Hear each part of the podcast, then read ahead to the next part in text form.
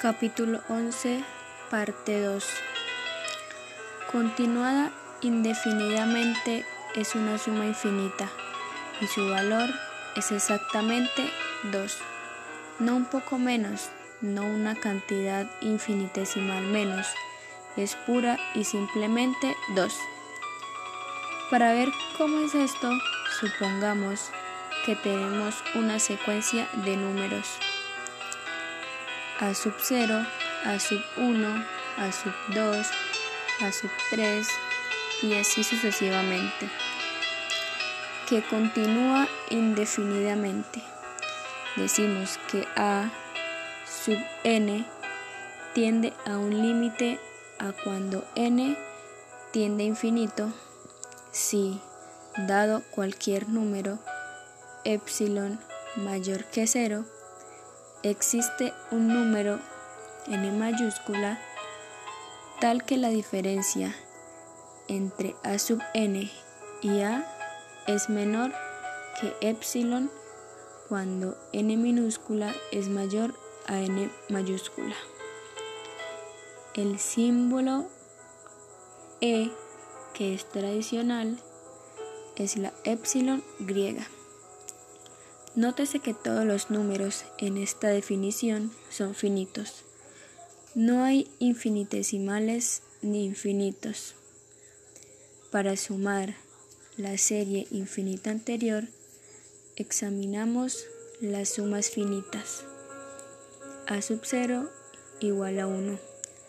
A sub 1 igual a 1 más un medio igual a 3 medios. A sub 2 igual a 1 más un medio más un cuarto igual a 7 cuartos. A sub 3 igual a 1 más un medio más un cuarto más un octavo igual a 15 octavos. Y así sucesivamente. La diferencia entre a sub n y 2 es un medio a la n. Para hacer esto mejor que epsilon, hacemos n minúscula mayor a n mayúscula igual al logaritmo 2 de 1 sobre epsilon. De una secuencia que tiene un límite finito, se dice que es convergente. Una suma infinita se define como el límite de la secuencia de sumas finitas obtenida añadiendo cada vez más términos. Si dicho límite existe, la serie es convergente. Derivadas e integrales son tan solo límites de varios tipos.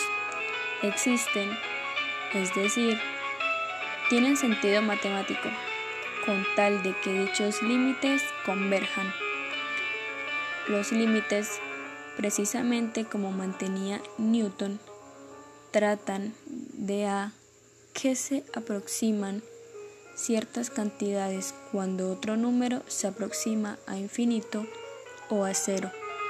El número no tiene que llegar a infinito o a cero. Todo el cálculo infinitesimal descansaba ahora en un fundamento sólido. El inconveniente era que cuando se utilizaba un proceso de paso al límite, había que asegurarse de que convergía.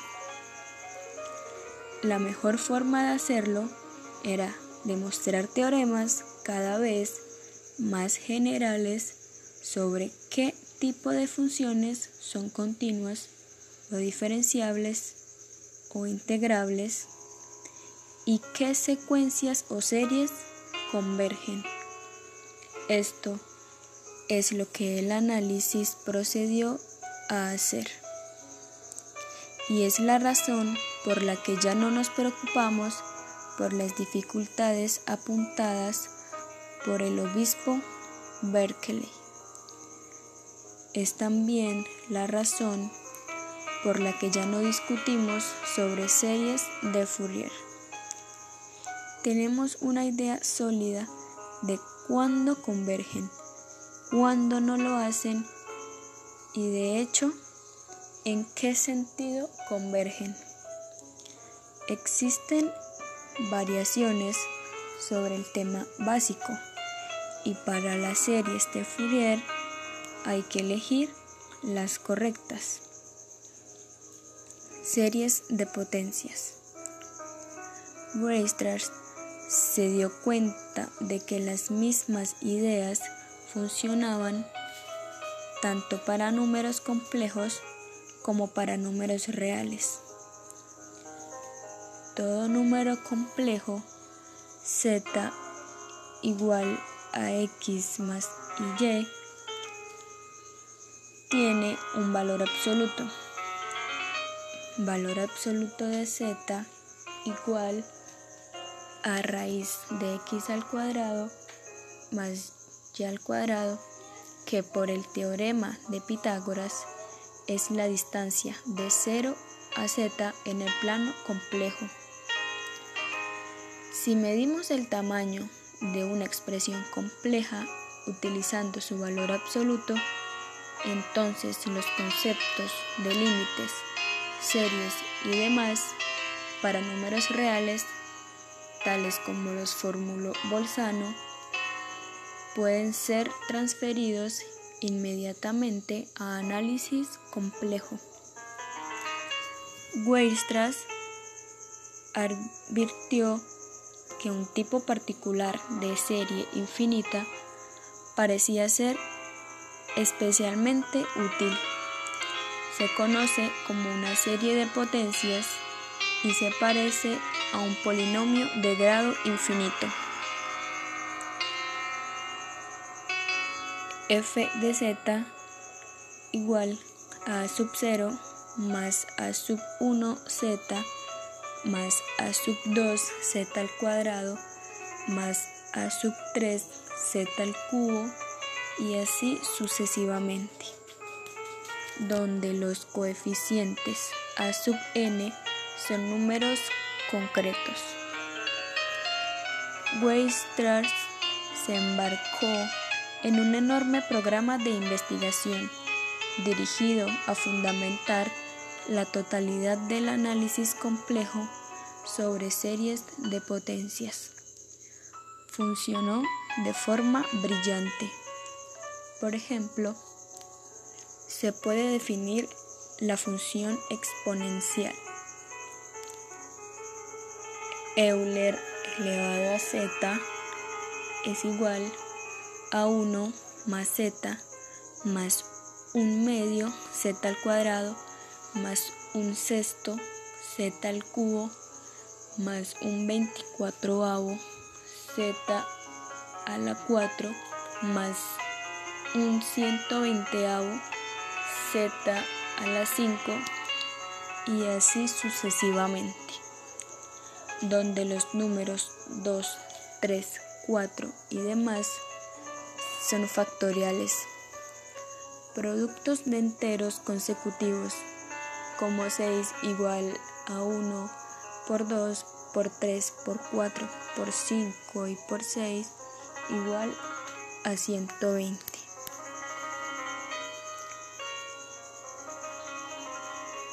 La hipótesis de Riemann. El problema más famoso no resuelto en el conjunto de las matemáticas es la hipótesis de Riemann.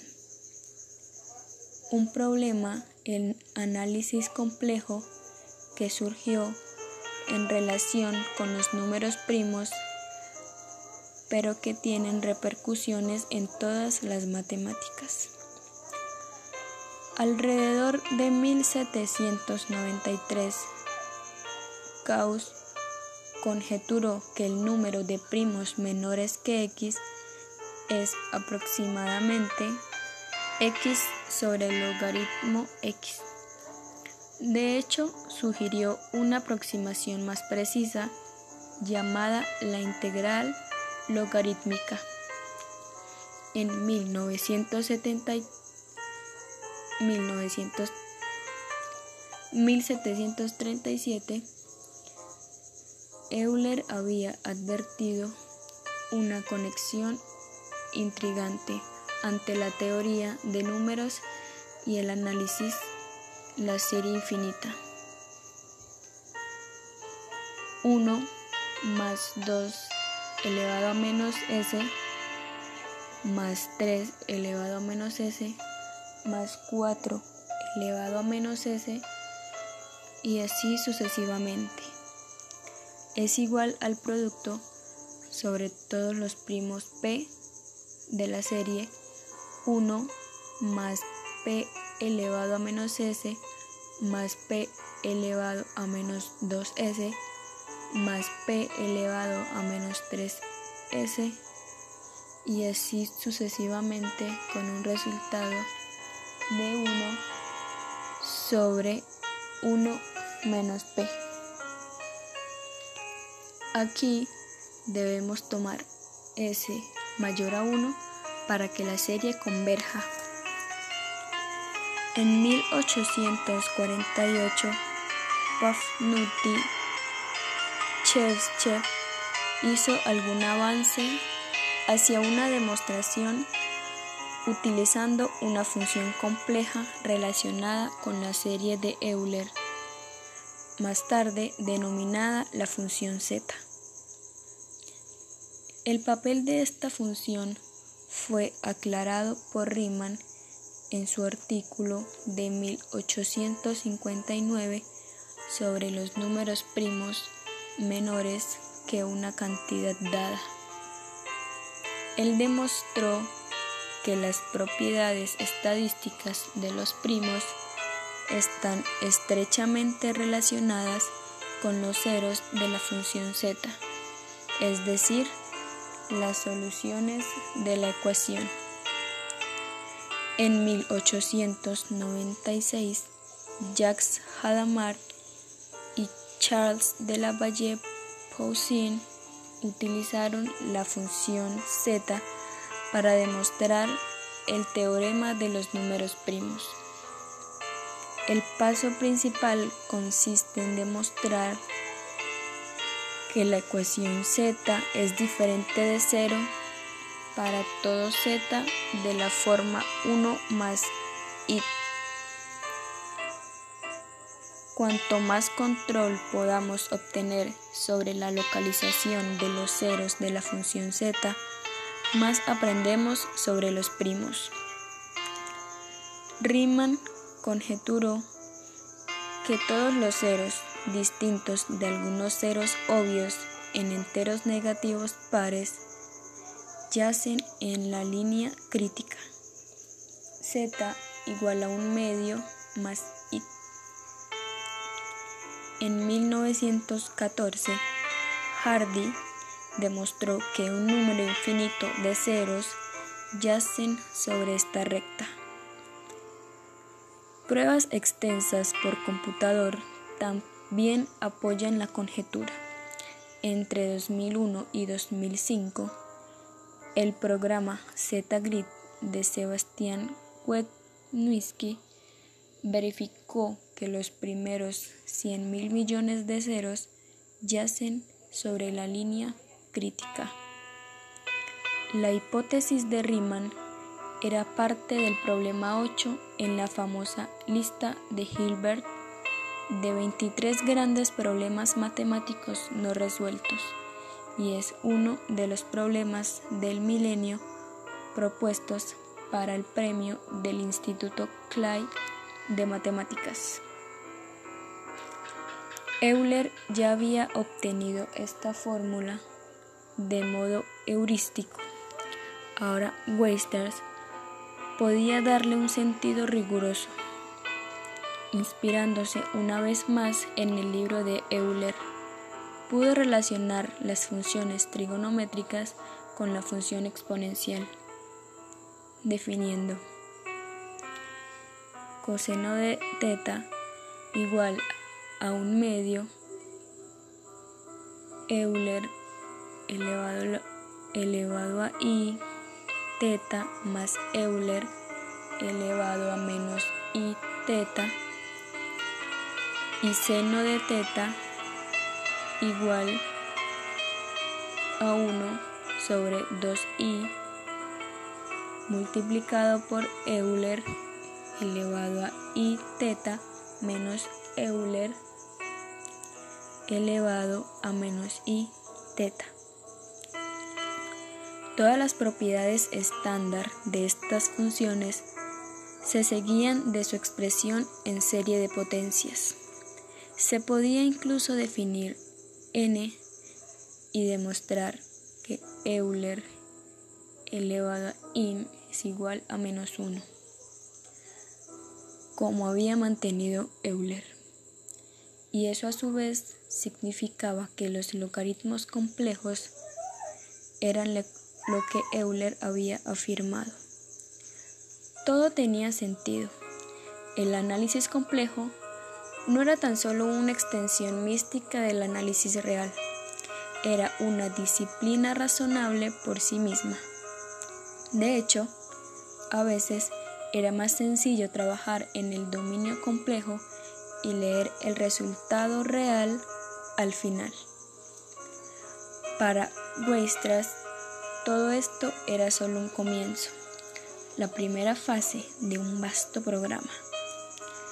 Pero lo que importaba era obtener el fundamento correcto. Si se hacía, el material más sofisticado se seguiría inmediatamente. Weisters era inusualmente lúcido y podía ver su camino a través de una complicada combinación de límites y derivadas e integrales sin confundirse. Incluso Euler hizo algunas afirmaciones, cosas completamente estúpidas. También podía detectar las potenciales dificultades.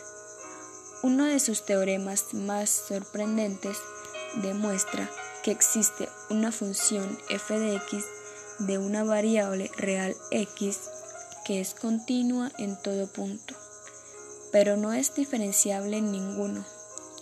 La gráfica de f es una curva única y no quebrada, pero es una curva tan ondulada que no tiene una tangente bien definida en ningún punto.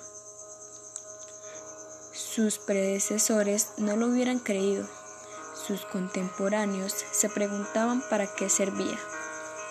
Sus sucesores la desarrollaron en una de las teorías más excitantes del siglo XX, los factales. Pero sabremos más de esa historia más adelante. Una base firme. Los primeros inventores del cálculo infinitesimal habían adoptado una aproximación bastante displicente respecto a las operaciones infinitas. Euler había supuesto que las series de sus potencias eran igual que polinomios y utilizó esta hipótesis con efecto devastador. Pero en las manos de los mortales corrientes, este tipo de hipótesis puede llevar fácilmente a absurdos. Incluso Euler hizo algunas afirmaciones completamente estúpidas. Por ejemplo, él empezó a formar la serie de potencias. 1 más x más x al cuadrado más x al cubo más x a la 4 y así sucesivamente que suma 1 sobre 1 menos x. Hizo x igual a menos 1 y dedujo que 1 menos 1 más 1 menos 1 más 1 menos 1 y así sucesivamente daría como resultado menos un medio, lo que no tiene sentido. La serie de potencias no converge a menos que x se encuentre estrictamente entre menos 1 y 1, como deja claro la teoría de Weierstrass. Tomar en serio las críticas como las que hizo el obispo Berkeley enriqueció a la larga a las matemáticas y las colocó sobre una base firme. Cuanto más complicadas se hacían las teorías, más importante era asegurarse de que se estaba en terreno firme. Hoy día, la mayoría de los usuarios de las matemáticas ignoran una vez más tales sutilezas, con la seguridad de que han sido ordenadas y de que algo que parece razonable es muy probable que tenga una justificación rigurosa. Tienen que estar agradecidos a Bolzano, Cauchy y Weierstrass por esta confianza. Mientras los matemáticos profesionales siguen desarrollando conceptos rigurosos acerca de procesos infinitos. Hay incluso un movimiento por reavivar el concepto de un finitesimal, conocido como análisis no estándar y es perfectamente riguroso y técnicamente útil en algunos problemas que de otro modo resultan intratables. Evita no un número real convencional en espíritu está próximo a la manera en que pensaba Cauchy, sigue siendo una especialidad minoritaria, pero observemos este espacio. Lo que el análisis hace por nosotros. El análisis se utiliza en biología para estudiar el crecimiento de poblaciones de organismos un ejemplo sencillo es el modelo logístico o de Verhus. Aquí el cambio en la población X como función del tiempo t se modela por una ecuación diferencial. dx sobre dt igual a kx que multiplica a 1 menos x sobre m donde la constante m es la capacidad de sustentación, la máxima población que puede obtener el entorno. Métodos estándar en análisis dan la solución explícita.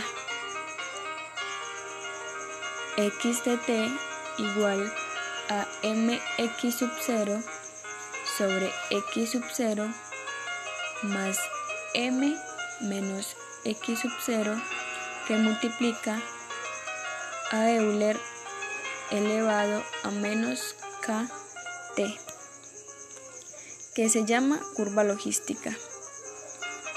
La pauta de crecimiento correspondiente empieza con un crecimiento rápido, pero cuando la población alcanza la mitad de la capacidad de sustentación, el crecimiento empieza a frenarse y con el tiempo la población se estabiliza en la capacidad de sustentación. La curva no es totalmente realista, aunque se ajusta bastante bien a muchas poblaciones reales. Modelos más complicados del mismo tipo proporcionan mejores ajustes a los datos reales. El consumo humano de recursos naturales también puede seguir una pauta similar a la curva logística, lo que hace posible estimar la demanda futura y cuánto tiempo pueden durar los recursos.